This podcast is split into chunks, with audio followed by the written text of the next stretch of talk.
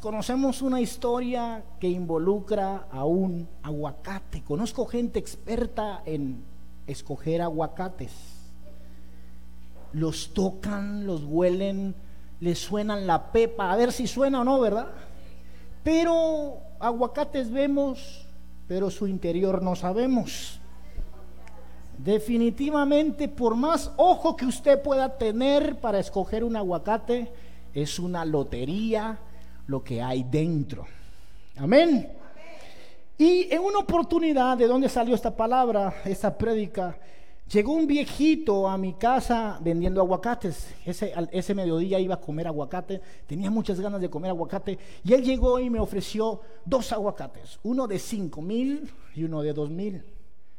Y por supuesto que él me convenció para que yo escogiera el de el de cinco mil y me dijo, mire, está grandote, está bien bonito, eso le va a salir riquísimo, llévelo por cinco mil, llévenlo. Yo le dije, bueno, un aguacate en cinco mil es costoso, ¿no? Pero terminé comprando el aguacate de cinco mil. Cuando hicimos el, el cambio del aguacate por el dinero, me dijo, le voy a dar un ñañapa. Y me pasó un aguacate chiquitico, todo feo, arrugado, Ah, nadie tenía esperanza de que ese aguacate pudiera salir bueno. Pues resulta que nos sentamos a la mesa y le dije a Romari, sírmeme el aguacate, el grande, el bonito, quiero aguacate. Y cuando abrimos el aguacate, estaba podrido por dentro. Me tumbaron mis cinco mil. ¿Dónde está el viejo ese? Búsqueme. Pero estando ahí me acordé que también me había dado uno feo. Uno más o menos era así, negro, arrugado, todo feo, mayugado. Y le dije pues traigamos la ñapa a ver qué. Abrimos ese aguacate. Yo creo que ha sido uno de los mejores aguacates que me he comido en las últimas semanas. Y la pregunta que yo me hice fue la siguiente. ¿Cuál de estos aguacates vale más? ¿Quién es el encargado de ponerle el valor a este aguacate o a estos aguacates? Si yo hoy pudiera preguntarle cuál de estos dos aguacates vale más, estoy seguro que usted diría que este. Si pudiéramos preguntar a las personas cuál vale cinco mil, este lo vale, porque aparenta ser el mejor. Y todos nosotros vivimos en un sistema de valores o de valorar las cosas según lo que vemos. Ahora yo quiero llevarte un poco más a la reflexión, porque tú y yo valoramos las cosas por lo que vemos, por lo que olemos, por lo que pesa. Y este sistema para dar valor a las cosas también lo usamos en otros ámbitos de nuestra vida. Y la pregunta que te hago, ¿quién de ellos vale más. O pastor, no puede comparar un aguacate con una persona. Pues vivimos en un sistema donde el blanco vale más que el negro. Donde no debería ser. Donde es incorrecto. Pero donde el de cierta nacionalidad es más valioso que otro. El que nació en Europa o el que nació en Estados Unidos o el japonés es más valioso que el latino. Y sin darnos cuenta, el mismo sistema de valor que usamos para un aguacate, lo usamos todos los días. Siguiente diapositiva. ¿Quién vale más? Tus amistades. ¿Cuántas veces andamos por la calle y vemos personas con necesidad? Como ayer que salimos a predicar. Fuimos a predicar los mendigos a los que no tienen valor según este mundo. Todo el mundo quiere ser amigo del político, del que tiene dinero, porque valoramos lo que tienen. Tenemos un sistema de valor equivocado sin darnos cuenta. ¿Cuántas veces andamos en la calle y pasamos por un lado del mendigo y lo menospreciamos? Ni siquiera tienes que hablar para menospreciar, tienes que tener simplemente una actitud de cerrarle el vidrio al que está lavándote el vidrio Estoy convencido de que hay algunos que hacen mal y roban, pero hay muchos hombres y mujeres que aguantan hambre y necesidad y están esperando que tú les des valor. ¿Qué vale más? Siguiente imagen. ¿Quién vale más? ¿Quién? ¿El niño nacido o el niño en el vientre? Porque se está levantando un sistema que dice que el niño en el vientre no vale. ¿Quién vale más? ¿Quién lo dice? Siguiente, por favor. ¿Quién vale más? ¿Hombre o mujer? En el sistema machista que estamos. Hoy estamos viendo una cantidad de movimientos feministas y todo esto. No es más que mujeres que vivieron por décadas reprimidas y que ahora se fueron al otro extremo. ¿Quién vale más? Y te quiero poner el ejemplo de la parábola del aguacate. Porque de la misma manera como tú le das valor a un aguacate y a otro, le das valor a una persona y se lo quitas a otra. Le das valor a una iglesia y se la quitas a otra. Le das valor a un pastor y se lo quitas a otro. Le das valor a, un jefe y se lo quitas a otro. Este mundo está siendo gobernado por dos diferentes sistemas de valor. El sistema del Señor, del reino de los cielos, y el sistema del mundo de Satanás. ¿Está conmigo? Esos dos sistemas hoy están activos. Y la pregunta que hago según estos dos sistemas es, ¿cuánto vale según qué? ¿Cuánto vales tú? Y muy seguramente el religioso sale diciendo, yo valgo la sangre de Cristo. No estoy hablando de eso, de lo literal. Porque sin darnos cuenta, muchas veces este sistema nos pone precio. La universidad donde estás o donde fuiste te pone un precio. El colegio donde estudiaste te puso un precio. El cartón que obtuviste te puso un precio. Yo los he escuchado hablar en reuniones. Ah, yo me gradué de la universidad Tul. Y yo me gradué de... Y eso te da valor o te lo quita. He escuchado gente que su valor lo definen según el concepto de alguien. Mujeres que valen por lo que su esposo les dice. O esposos que valen por lo que su esposa les dice. Hijos que valen según lo que sus padres le dicen. Y saben que hay unos padres que sí que hablan mal. Y hay unos esposos que son expertos en quitar valor. Por eso la pregunta que me hago es, ¿Cuánto valgo y según quién? Este sistema valora por los sentidos. Este sistema valora por ropa, valora por color de piel, muchas veces por nacionalidad la xenofobia está disparada. Yo no sé si usted ha visto noticias cómo en Perú mataron a un venezolano y entonces ahora mataron a un peruano. Y es una cosa de locos, porque nuestro sistema se ha encargado de darle valor a ciertas nacionalidades cuando todos somos iguales.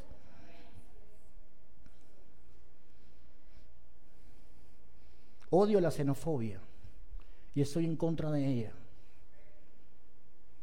Que te señalen y que no te arrienden un apartamento por tu acento. Y no solamente se ve acá, por los venezolanos o por los peruanos, se ve en todo lado. Los bogotanos, cómo rechazan a los costeños y viceversa. Entonces, yo soy de Bogotá. Yo soy de Pereira, mucha honra, ¿verdad? Yo esperaba, yo, yo, lo, yo lo escribí aquí, yo en esa parte esperaba un fuerte amén. Yo soy de Pereira, mucha honra. Vamos a ponerlo aquí, sí dijeron amén. Todo está planillado ahí.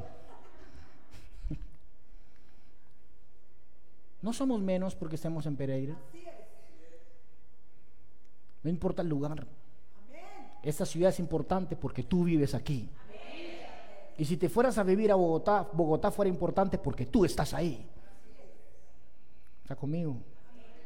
Entonces, Miremos un poco lo que dice la Biblia según los dos sistemas que dan valor y que están activos sobre el mundo. Primer libro de Samuel, capítulo 16, versículo 7 dice, pero el Señor dijo a Samuel, no mires su apariencia, ni lo alto de su estatura, porque lo he desechado. Escuche esto. Ese es el sistema de valor de Dios. Dios no ve como ve el hombre. Una forma es como Dios ve y otra cosa es como ve el hombre. Pues el hombre mira la apariencia exterior, pero el Señor mira el corazón. Los dos sistemas. El hombre mira lo de afuera y Dios mira lo de adentro. Una vez más, el hombre mira lo de adentro, lo de afuera y el Señor mira lo de adentro. Una vez más, el hombre mira y Dios mira. Es decir, que según el mundo, según tus vecinos y según las personas, tú vales según lo de afuera.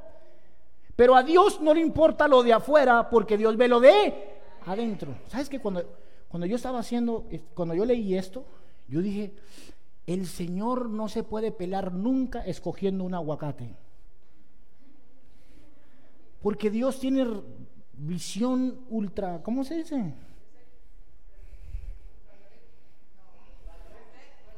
Rayos X. Cuando el Señor ve un aguacate, yo dije, Señor, dame esa habilidad.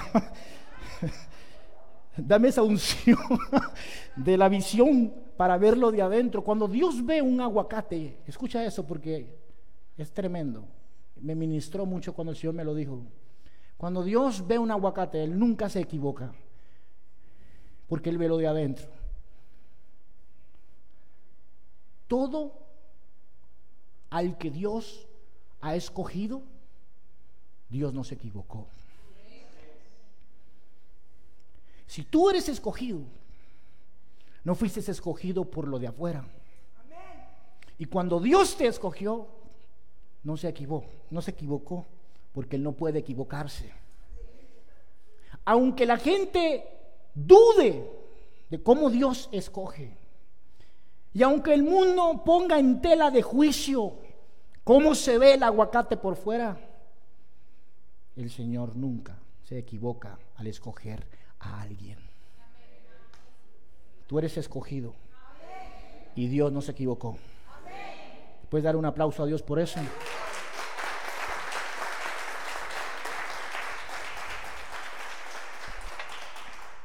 Primera carta a los Corintios 1:27 dice, en cambio, me gusta cómo es Dios, dice, en cambio, Dios eligió lo que el mundo considera ridículo y despreciado para avergonzar a los que se creen sabios. Y escogió cosas que no tienen poder para avergonzar a los poderosos. Dios escogió lo despreciado por el mundo, el aguacate feo, la ñapa. Esa la escogió el Señor. Lo que se considera como nada. Y lo usó para convertir en nada lo que el mundo considera importante.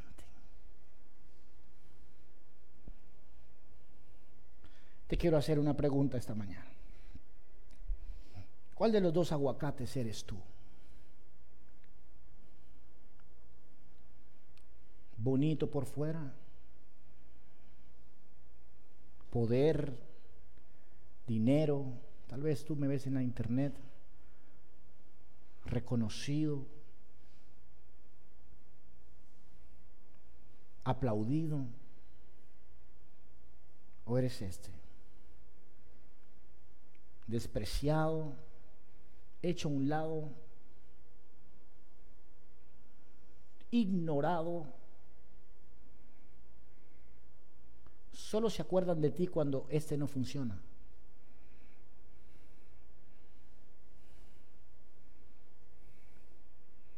¿Cuál eres? Yo quiero hoy hablarte de, de dos personajes bíblicos y quiero hacer el paralelo e identificar a cada uno de ellos con un aguacate.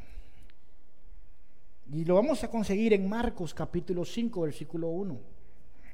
Dice así, esta, esta historia me encanta, la de esta mujer.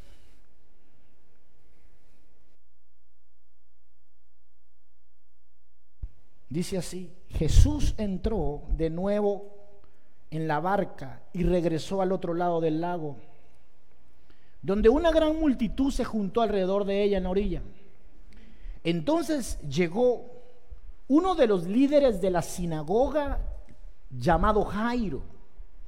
Cuando vio a Jesús, cayó a sus pies y le rogó con fervor. Mi hija se está muriendo. Por favor, ven y pon tus manos sobre ella para que se sane y viva. Versículo 24 dice, Jesús fue con él y toda la gente lo siguió. Una mujer de la multitud hacía 12 años que sufría una hemorragia continua. Había sufrido mucho con varios médicos y a lo largo de los años había gastado todo lo que tenía para poder pagarles, pero nunca mejoró. De hecho, se puso peor pregunta en este día. ¿Cuál de estos dos personajes es más valioso?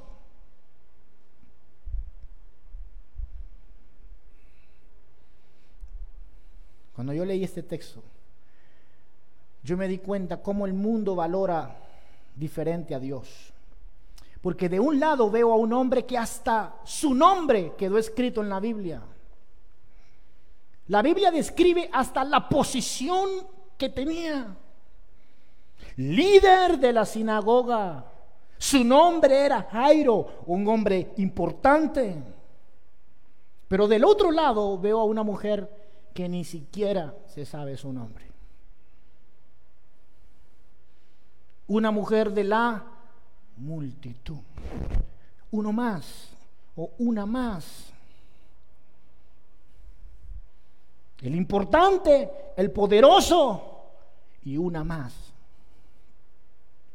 Y cuando yo veo este retrato en la Biblia, yo, yo, yo, yo entonces digo, el primer aguacate es Jairo, este,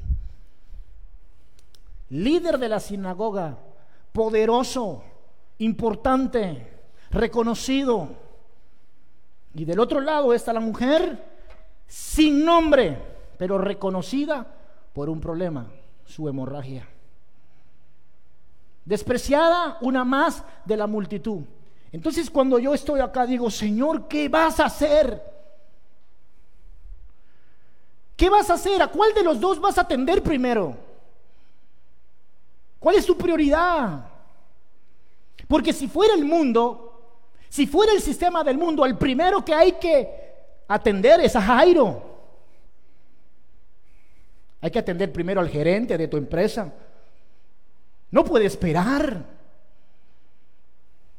Pero tus hijos que esperen en casa, porque son uno más. Es que hay que tenerle el meeting. ¿Sí se dice así? Meeting. La reunión. Hay que atender a Jairo. Pero esta mujer de la multitud, déjala que no es importante. Eso de ir a evangelizar, no, eso no es para mí. Eso de ir a la plaza a hablarle a la gente, no, no, no, no, no. Yo me voy a sentar con gobernantes. Pero me gusta lo que hace Cristo.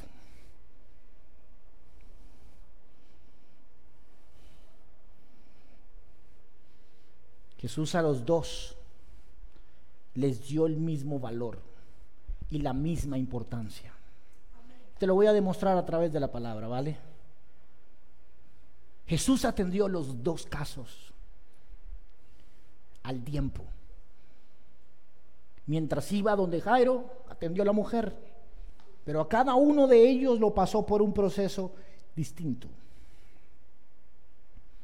Jesucristo demostró que para el reino de Dios todos tenemos el mismo valor.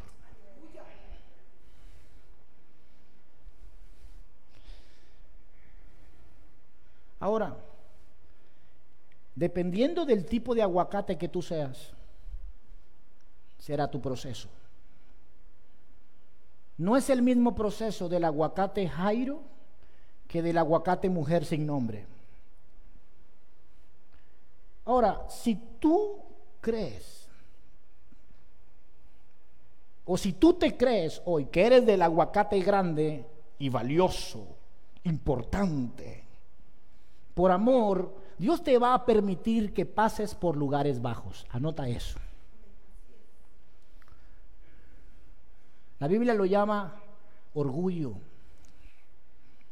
la vanidad de nuestros logros, el saludar al vigilante del conjunto, no, ni saludar, hombre.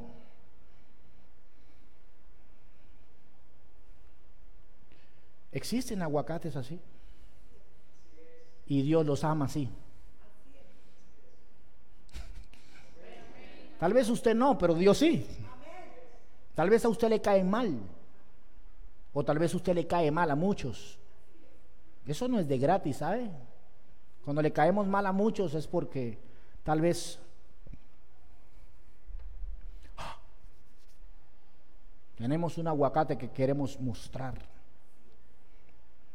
Entonces, si tú eres ese aguacate, que estudiaste en la universidad, ¿cuál universidad? Así buena, una buena universidad, ¿sí? ¿A dónde?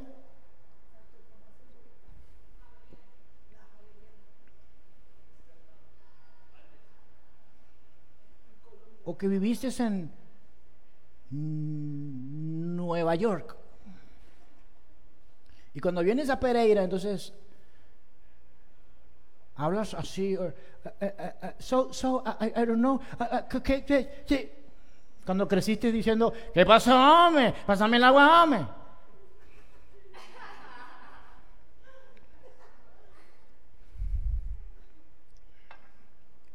Y ves a las personas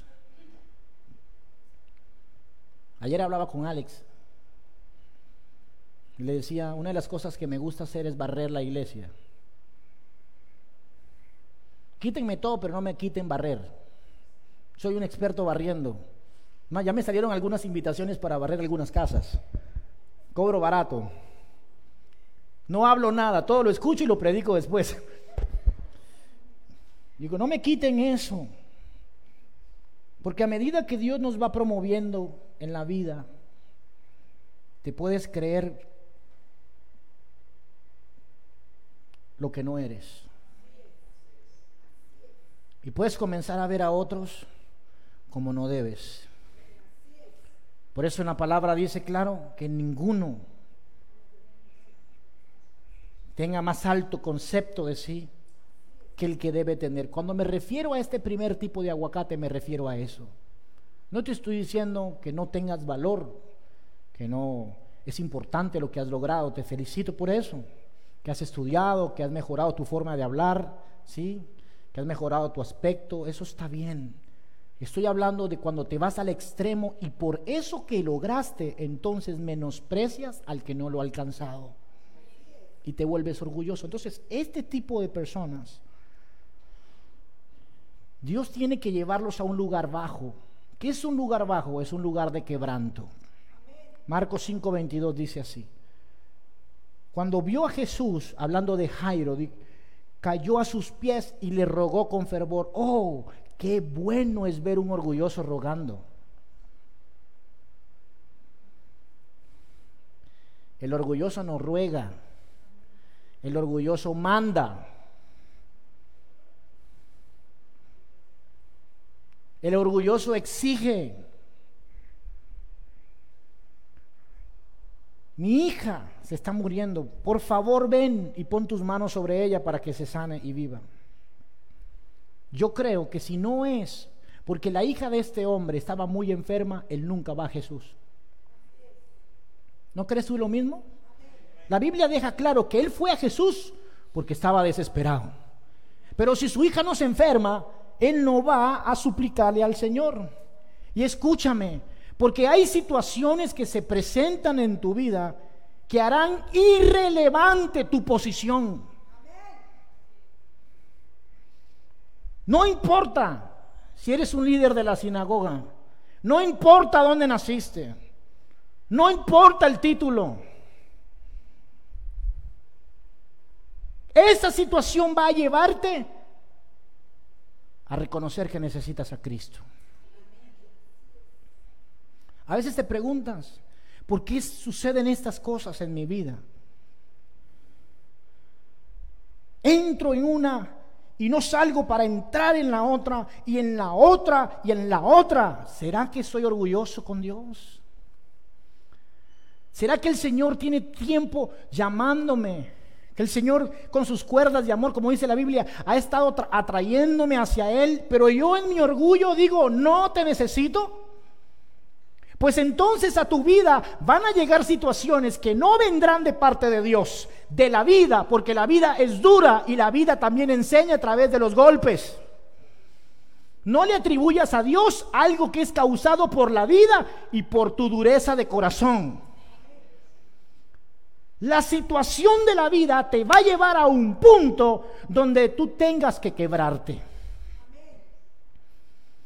Bendito el día que me diagnosticaron el cáncer, podría decir uno, porque ese día me acerqué a Jesús. Jairo pudo haber dicho, bendito el día que mi hija estaba a punto de morir, porque ese día se me olvidó mi posición, ese día se me olvidó el orgullo, ese día se me olvidó quién era y me humillé delante de aquel a quien necesito. ¿Está conmigo? El COVID nos enseñó a todos que somos iguales. A todos nos encerraron por igual. Todos tuvimos que creerle a Dios por protección. A todos los que nos dio tuvimos que creerle a Dios para ser libres. Murieron ricos y pobres, cristianos y no cristianos, porque también por ahí la, otra corriente de que no también murieron pastores.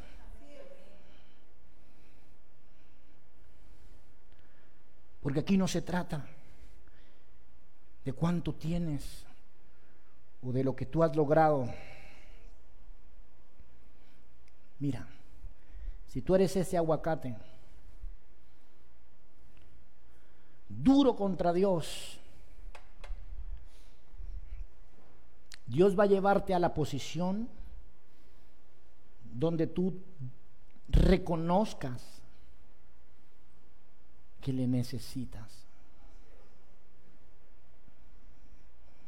Hasta que tú no reconozcas que le necesitas, seguirás viviendo la situación y otra vez y otra vez. Porque Dios está más interesado en salvarte que en lo que sientes en la situación. ¿Tú crees que Dios está diciendo, ay, pobrecito, está llorando? Estás llorando porque estás siendo de oído duro y de corazón terco a Dios. Estás llorando, ¿verdad? Porque la misma vida te ha llevado allí. Las malas decisiones te han llevado ahí. Dios quiere ayudarte. Pero Dios no puede ayudar a nadie que primero no se humilla y dice, te necesito. Todos los que estamos aquí un día dijimos, te y lo seguimos diciendo. Cada vez que me tomo una pastilla digo, te necesito. Amén. ¿Alguien, ¿Hay alguien aquí que necesite a Cristo?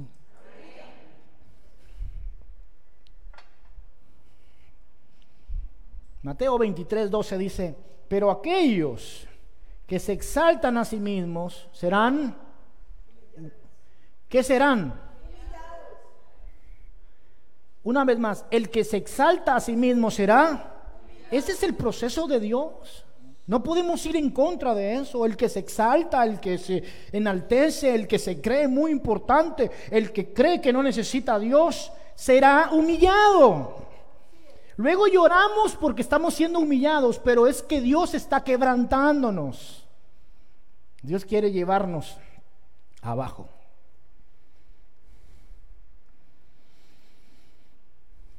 Primero Dios te lleva abajo y luego te lleva arriba. Amén. Primero tú decides ir abajo y luego Dios. Filipenses 1 dice que Cristo se humilló a sí mismo y tomó forma de hombre y luego forma de siervo y se humilló y luego fue exaltado hasta los sumos. Ese es el proceso de Dios con este tipo de aguacates. Las situaciones, baja la cabeza, baja la cabeza, baja la cabeza. Y luego, amén. Yo tengo un perrito que se llama Max, súper peligroso, súper bravo. Cuando vaya a mi casa lo va a conocer. Cuando ya estábamos formando a Max, primero lo sacábamos con una correa y le dábamos duro, ¿verdad? Con periódico, pin, no se orine aquí, pin, ta. Hasta que él fue humillándose, ¿verdad? Porque todo perro tiene su orgullo. Pero el amo doblega el orgullo del animal. Hasta que el animal entiende quién es el superior. Luego de la humillación, el perro entendió que yo soy el superior en la casa, así como lo entendió mi esposa y mis hijos. De la misma forma, el mismo método. el mismo método. La pastora no usa collar ya, pero la hubiera visto unos años atrás. Mismo método todos domados. Ahora Max sale conmigo sin correa. Vea, sigue indicaciones. Es el mismo proceso con Dios. Mis ejemplos son un poco raros, ¿verdad? Perdóneme. Mientras usted esté ahí orinándose en la cama, vendrá el día que usted se humilla, ya no lo castigan metiéndolo en el balcón, ahora lo llevan al parque a jugar y te dan libertad y experimentas el oler a otros perros. Esa es la libertad de Cristo. Libre. Pero primero pasé por un proceso de humillación. ¿Hay alguno aquí dispuesto a humillarse? Ahorita lo cantamos. Yo quiero ser libre en la libertad que Cristo me da, pero para eso tengo que humillarme. Y Dios me hace pasar por situaciones que me humillan. Que me humillan. Así que alégrate si estás siendo humillado. Alégrate si estás pasando necesidades. Alégrate si estás viviendo situaciones que no comprendes. Alégrate. Porque el que se humille será exaltado. El segundo aguacate que quiero hablarte es de la mujer. El aguacate que se ve feo por fuera, pero que se le olvidó lo que tiene por dentro. Una pregunta que quiero hacerte. ¿No te parece que es horrible que seas identificado por lo que tienes afuera o por tu problema?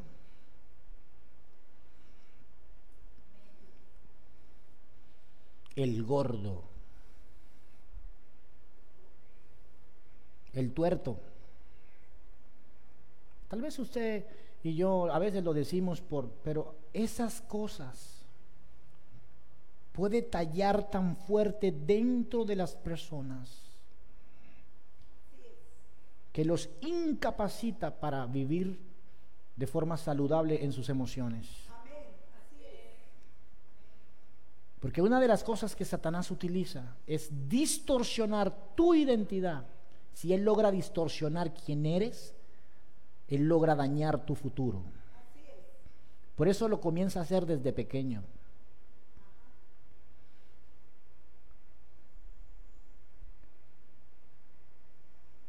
¿Cuál es tu identidad? Porque esta mujer no tiene nombre. A mí mis padres me pusieron un nombre, yo me llamo Jason Adolfo Palacios. Pero el sistema de este mundo puede llevarme a olvidar mi nombre y tomar una identidad distinta a la que Dios me dio. ¿Cuántos hoy se dicen a sí mismos, yo soy el drogadicto?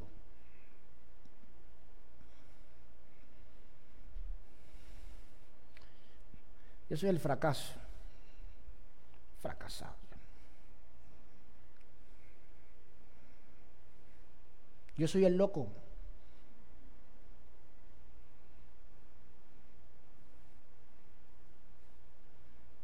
Yo soy la divorciada de la familia. A veces sin darnos cuenta, hasta la propia familia mete presión. Tus primos se graduaron de... ¿Y usted? A veces te cuesta hasta reconocer que tu matrimonio va mal, únicamente para no quedar mal delante de tu tía, la ricachona.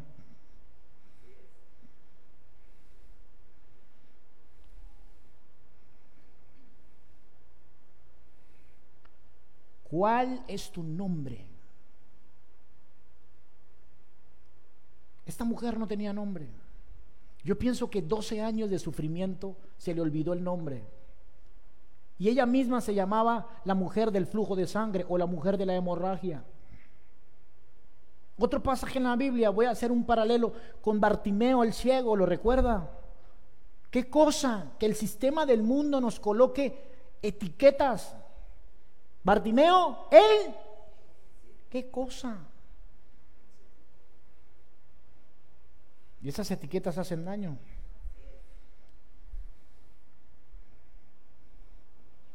El aguacate feo.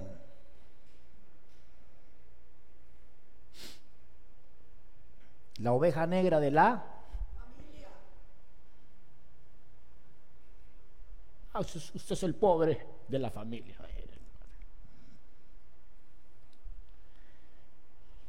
Yo, yo leyendo este pasaje pude ver algo. Todo el mundo sabía que esta mujer sangraba, pero no veían la sangre. Porque ella sangraba por dentro. Ella tenía una hemorragia adentro, en el vientre, pero se notaba afuera. ¿Y sabes algo? El no conocer tu identidad te hace sangrar por dentro. ¿Cuánta gente vive hoy sangrando por dentro? Pero no lo sabemos porque muestran otra cosa por fuera. Tú muestras lo que quieres que vean de ti. Pero sangras por dentro. Cada vez que no te toman en cuenta para una decisión en tu familia. Cuando no eres promovido en el trabajo y estás sangrando ahí. Te pregunto, ¿por qué sangras? Yo me hice esta pregunta. ¿Soy yo una persona que estoy sangrando por dentro? Si tú estás sangrando por la nariz, yo te puedo ofrecer una servilleta. Pero si estás sangrando por dentro, tú llevas ese dolor solo.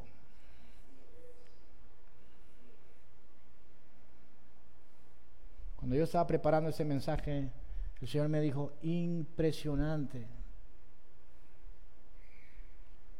Cuánto de mi pueblo sangra por dentro. Llevan años sangrando por dentro.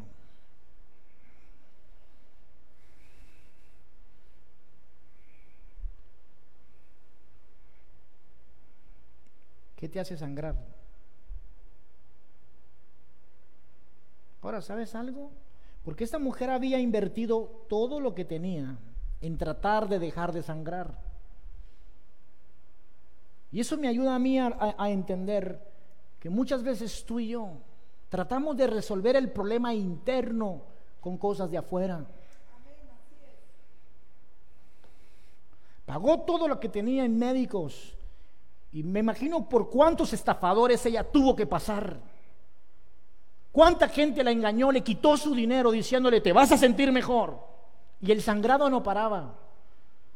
Y eso te ofrece este sistema que te quiere dar valor. Te dice, cuando tengas el título te vas a sentir mejor. Y aunque tengas el título, sigue sangrando. Ese sistema te dice, cuando bajes de peso tendrás valor. Mentira. Yo bajé de peso. Y eso no me dio valor. Me hizo más guapo. Pero no me dio valor. Mi esposa dijo amén, ¿vieron? ¿Cuántas cosas puedes tú intentar lograr cuando sea el manager, cuando sea el gerente? Que mi familia vea que sí lo logré, cuando mi empresa despegue. Tendré valor. Y cuando llegues allá, escúchame, porque cuando llegues allá vas a darte cuenta que el sangrado continúa. Porque nada de lo que logres, nada de lo que tengas, si eres este aguacate e intentas convertirte en este, por más que lo intentes y por más que quieras parecerte, si no arreglas el sangrado por dentro, nada va a cambiar. Voy a dejar mi marido, me voy a ir con otro. Consígase tres si quiere. Cámbiese de país. Cambie de trabajo. Haga lo que quiera para intentar dejar de sanar. 12 años, la Biblia nos dice que esta mujer lo intentó y no fue posible. Muy por otra iglesia a ver si dejo de sangrar. Ni siquiera es la iglesia la que te, te hará dejar de sangrar. No son las iglesias, no son los pastores los llamados a quitarte el sangrado. Tal vez esto que voy a decir es, es bueno que lo diga. Sí, Señor, lo voy a decir. Tal vez muchos de ellos te engañaron y te dijeron, venga y haga esto y será sanada. Y no pasó. Yo no sano. La iglesia tal no sana. El maestro Jimixu tampoco. Ni el oricato, nada, nada. Hay uno que sana las heridas de adentro. Y su nombre es Cristo Jesús. Solo Él. Solo Él.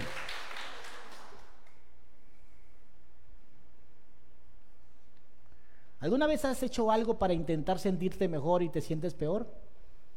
¿Sí? ¿Quién lo ha hecho? ¿Alguna vez te has venido y te has comido a las 10 de la noche? ¡Ay, ay, qué rico! ¡Ay, aleluya! Y a las 3 de la mañana estás en el baño.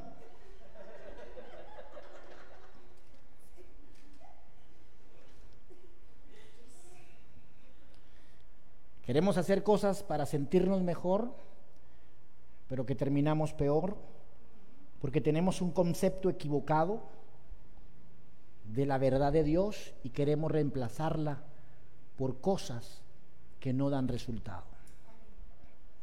Entonces, ¿qué sanó a esta mujer? ¿Quieres saberlo? ¿Qué sanó a esta mujer? Porque es lo mismo que nos sana a nosotros por dentro. Marcos 5:27 dijo, dice, ella había oído de Jesús, así que se le acercó por detrás entre la multitud y tocó su túnica, pues pensó, si tan solo tocare su túnica quedaré sana. Esta mujer hizo cuatro cosas para ser sanada por dentro del sangrado. ¿Cuatro? Número uno, oyó, ya conmigo, oír. Una vez más, oír. Lo segundo que hizo fue pensó. Lo tercero que hizo fue se acercó. Y por último, tocó. Todo esto tiene un significado.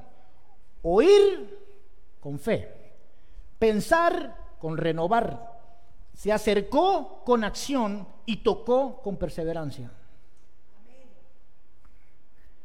¿Qué sanó a esta mujer que ella oyó algo diferente a lo que estaba acostumbrada a oír. Mientras todos les decían, mujer inmunda, enferma y cualquier tipo de sinónimo, ella escuchó Jesús, de Jesús. ¿Sabes qué? Si tú quieres sanarte por dentro, tienes que dejar de oír todo lo que has oído hasta el día de hoy que te ha maldecido. Todo el que te ha maldecido, todo el que se ha levantado a profetizar muerte sobre tu vida, tienes que olvidarlo, perdonarlo y comenzar a oír a Jesús, porque Él tiene la verdad que te hará libre. Ella escuchó de Jesús. Ahora, tú decides qué escuchas. Ah, y en esta batalla donde estoy yo ahora, en estos días, he aprendido que yo tengo que decidir qué escucho. Porque siempre vendrán voces de todo lado. Siempre la voz del fracaso estará ahí. La voz de renuncia estará ahí. Pero también estará la voz de mi Señor diciendo, tú puedes, yo estoy contigo. ¿Qué vas a oír? el oír lo correcto te trae fe. Ahora, luego que ella oyó algo distinto, pensó distinto. ¿Sabes qué me gusta? La Biblia dice, si tan solo tocar el borde. Porque lo que la sanó no fue que oyó. Lo que la sanó fueron las cuatro cosas que hizo. Usted puede oír, pero no cambiar la forma de pensar. Ella pudo escuchar decir, hay un maestro, se llama Jesús, Él sana a las personas, Él ama a las personas y usted decir, ah, qué bacano, y no cambiar su manera de pensar. Decir, no, Él no me puede ayudar a mí, eso va a ser imposible. Yo tengo 12 años, seguramente es uno de esos que dañan y manipulan, de esos que me robaron mi plata. Pero ella oyó y pensó, diga conmigo, oír, pensar. ¿Para qué se viene a la iglesia a oír? Para cambiar lo que piensas. Si tú oyes aquí y no sales de aquí pensando diferente, Perdiste el día. Hoy oyes y cambias tu pensamiento. Oyes y cambias tu pensamiento. Cuando cambias tu pensamiento, vas a hacer algo. Esta mujer hizo, tomó la acción. ¿Sabes qué creo yo? La gente que no hace nada, la fe es activa. La fe y el cambio de mente te hace actuar cuando la gente no actúa es porque aquí no ocurrió nada. La fe entró y se ahogó porque no quieres cambiar esto. La mujer cambió su, recibió, cambió y fue. Se metió entre la multitud y lo último que hizo fue perseverar. ¿Usted sabe lo difícil que pudo haber sido llegar a Jesús? ¿Alguno sabe algún concierto con muchísima gente? Intente llegar al que está allá. Me imagino a esta mujer entrando ahí con lo que oyó, con un pensamiento diferente, diciendo, si tan solo le tocó el manto, si tan solo le tocó el manto, si tan solo. Y eso la mantenía perseverando. Y la pisaron y la hicieron a un lado, pero lo tocó. ¿Y sabes qué? Escucho gente todo el tiempo diciendo, estoy esperando el toque de Dios, estoy esperando el toque de Dios. ¿Por qué tú no vas y lo tocas a Él? Tal vez Dios está esperando que tú vayas y lo toques. Lo toques con tu adoración, lo toques con tu fe, lo toques con tu manera de pensar. Todo el mundo viene a Dios diciendo, tócame Señor, sáname Señor. Pero en esta mujer yo veo una actitud diferente, veo una mujer que fue a Jesús. Jesús muchas veces va a ir a ti, pero hay otras veces que va a esperar que tú vayas a Él. No sé en cuál etapa estés, hay un momento de la madurez cristiana donde Él espera que tú vayas y toques. Yo voy a leer la Biblia, yo voy a creer, yo voy a orar, yo voy a adorar de tal manera que voy a tocar su manto. Usted venir aquí, no cantar es hacer nada, porque el cantar es parte de la adoración, es confesar la palabra.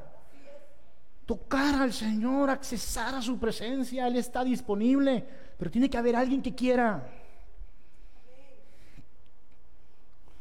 Diga conmigo yo. Pensó, se acercó, tocó. Colócalo en el chat, por favor, tú que me ves en internet. Oyó, pensó, se acercó y tocó. Su sangrado se detuvo. Ahí, inmediatamente. No predico más. Mentira, molestando, molestando,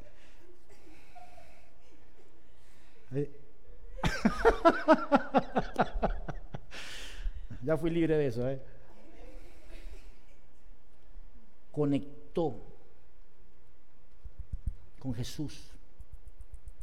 No es venir a la iglesia, es conectar. Es diferente. Hay una unción aquí ahora. Mira, no es entrar a tu habitación a leer la Biblia, es conectar con esa palabra. Es la conexión la que te trae libertad. Mira, ¿sabes qué me dijo Dios? A mí y a ti hoy. Dios me dijo, puedes detenerlo con un pensamiento de fe. Sí me lo dijo. Puedes detenerlo con un pensamiento renovado de fe. Lo que te está ocurriendo, sea lo que te sea lo que te está ocurriendo, puedes detenerlo, oyendo lo correcto, pensando lo correcto, haciendo lo correcto y perseverando. Puedes detenerlo. Esa enfermedad la puedes detener hoy. Ese divorcio lo puedes detener hoy. Esa demanda la puedes detener hoy. Ese fracaso lo puedes detener hoy. Jesús está aquí. Y yo quiero tocarlo hoy. Yo quiero detener todo diagnóstico. Yo quiero detener toda artimaña del diablo, toda mentira que él ha estado maquinando. Todos los exámenes que vienen al futuro, todo lo que me van a hacer, todo lo quiero detener hoy con un toque con un pensamiento, oyendo lo correcto, hablando lo correcto, haciendo lo correcto y perseverando en ello. ¿Lo quieres detener? ¿Quieres detener los ataques de ansiedad? ¿Quieres detenerlo? La preocupación. ¿Quieres detener la inmoralidad? Oye, piensa actúa y persevera.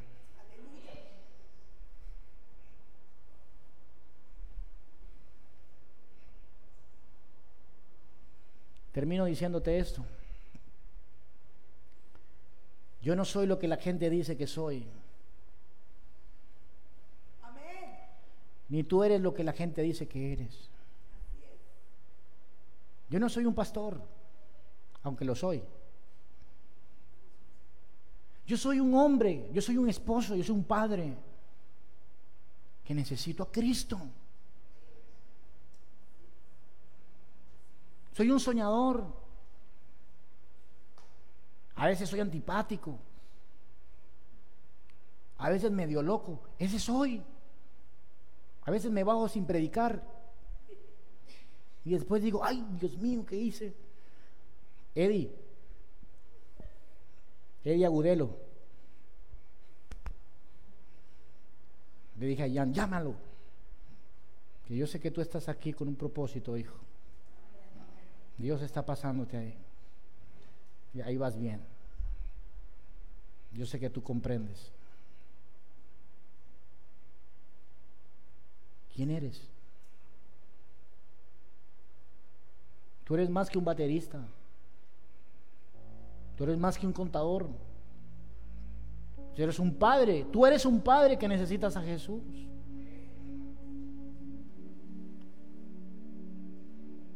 Eres un hijo que necesitas de Dios.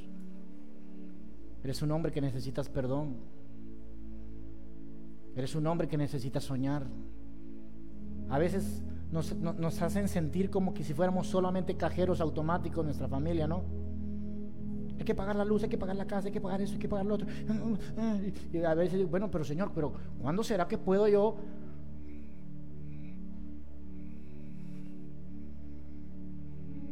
el sistema te pone valor.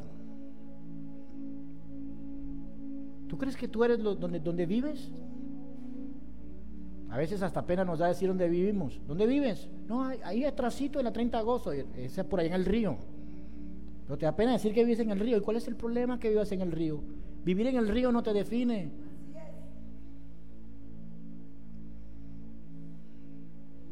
Yo me cansé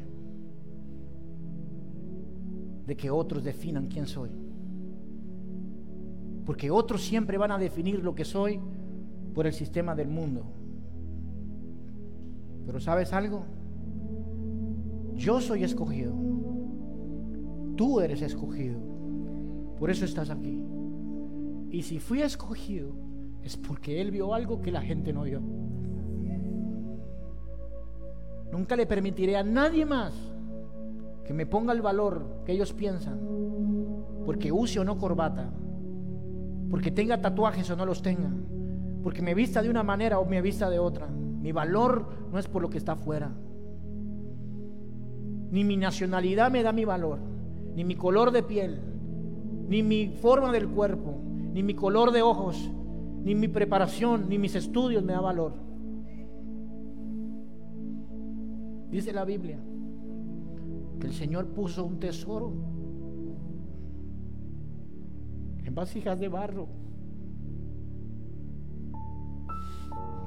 ¿Qué te da valor?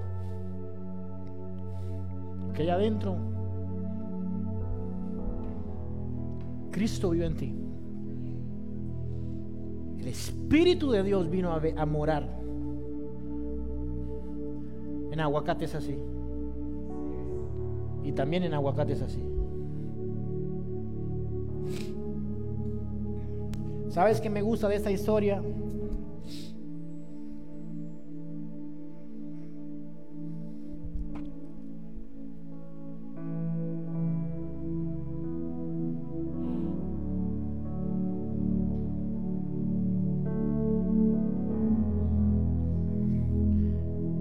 Ella, tocó el manto de Cristo y quedó sanada en su cuerpo. Pero Jesús no la dejó ir así. Jesús dijo, ¿dónde está el que me tocó? Y yo me hice esta pregunta, Señor, pero ¿cuál era la intensidad de buscarla? Ya se sanó. Anda rápido donde Jairo. Porque Jesús no podía dejarla ir con la identidad que ella tenía o que ella creía tener.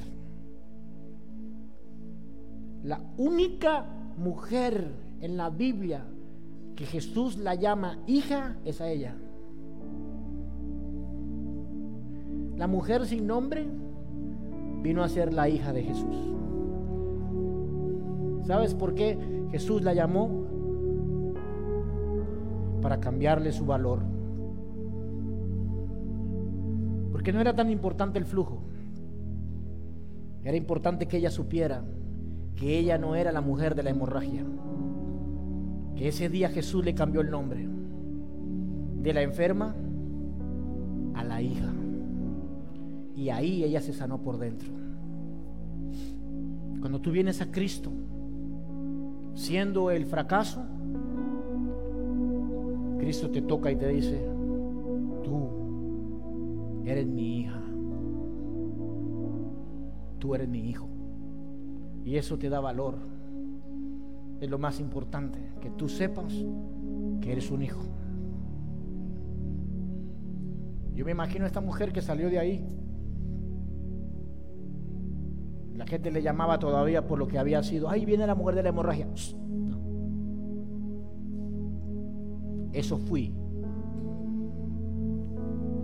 Pero ahora en Cristo soy hija. No importa tu nombre, importa que eres hija. Ahora mira, eso hizo Jesús con este aguacate. Y con este, pastor, termíneme la historia de Jairo. Señor, es tremendo. A Jairo lo hizo esperar. Le dijo en Marcos 5:37, le dijo,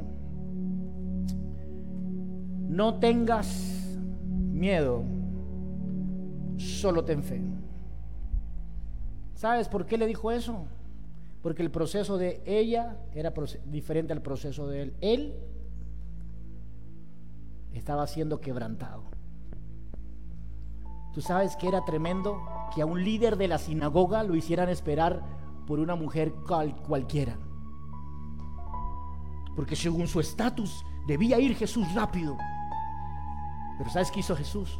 A los dos los trató distinto. Y a él le dijo, espérate. Lo llevó al punto hasta que su hija murió. Y cuando su hija murió y él se quebranta, Jesús le dice, no temas, cree solamente. Si tú eres ese aguacate y estás siendo quebrantado, en medio del quebranto Dios te dice, no, cree, no temas, cree solamente. ¿Te puedes poner de pie conmigo, por favor?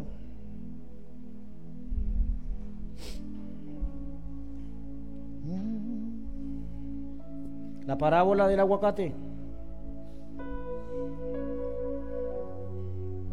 Seas el aguacate que seas. A los, a los dos Jesucristo los igualó. ¿Sabes qué nos hace iguales hoy? Que tenemos necesidad de Jesús. Él fue bajado y se humilló. Y ella fue subida. Y delante del Señor, hoy, sin importar la nacionalidad, sin importar tu piel, sin importar tu estatus, todos aquí necesitamos tocar a Jesús.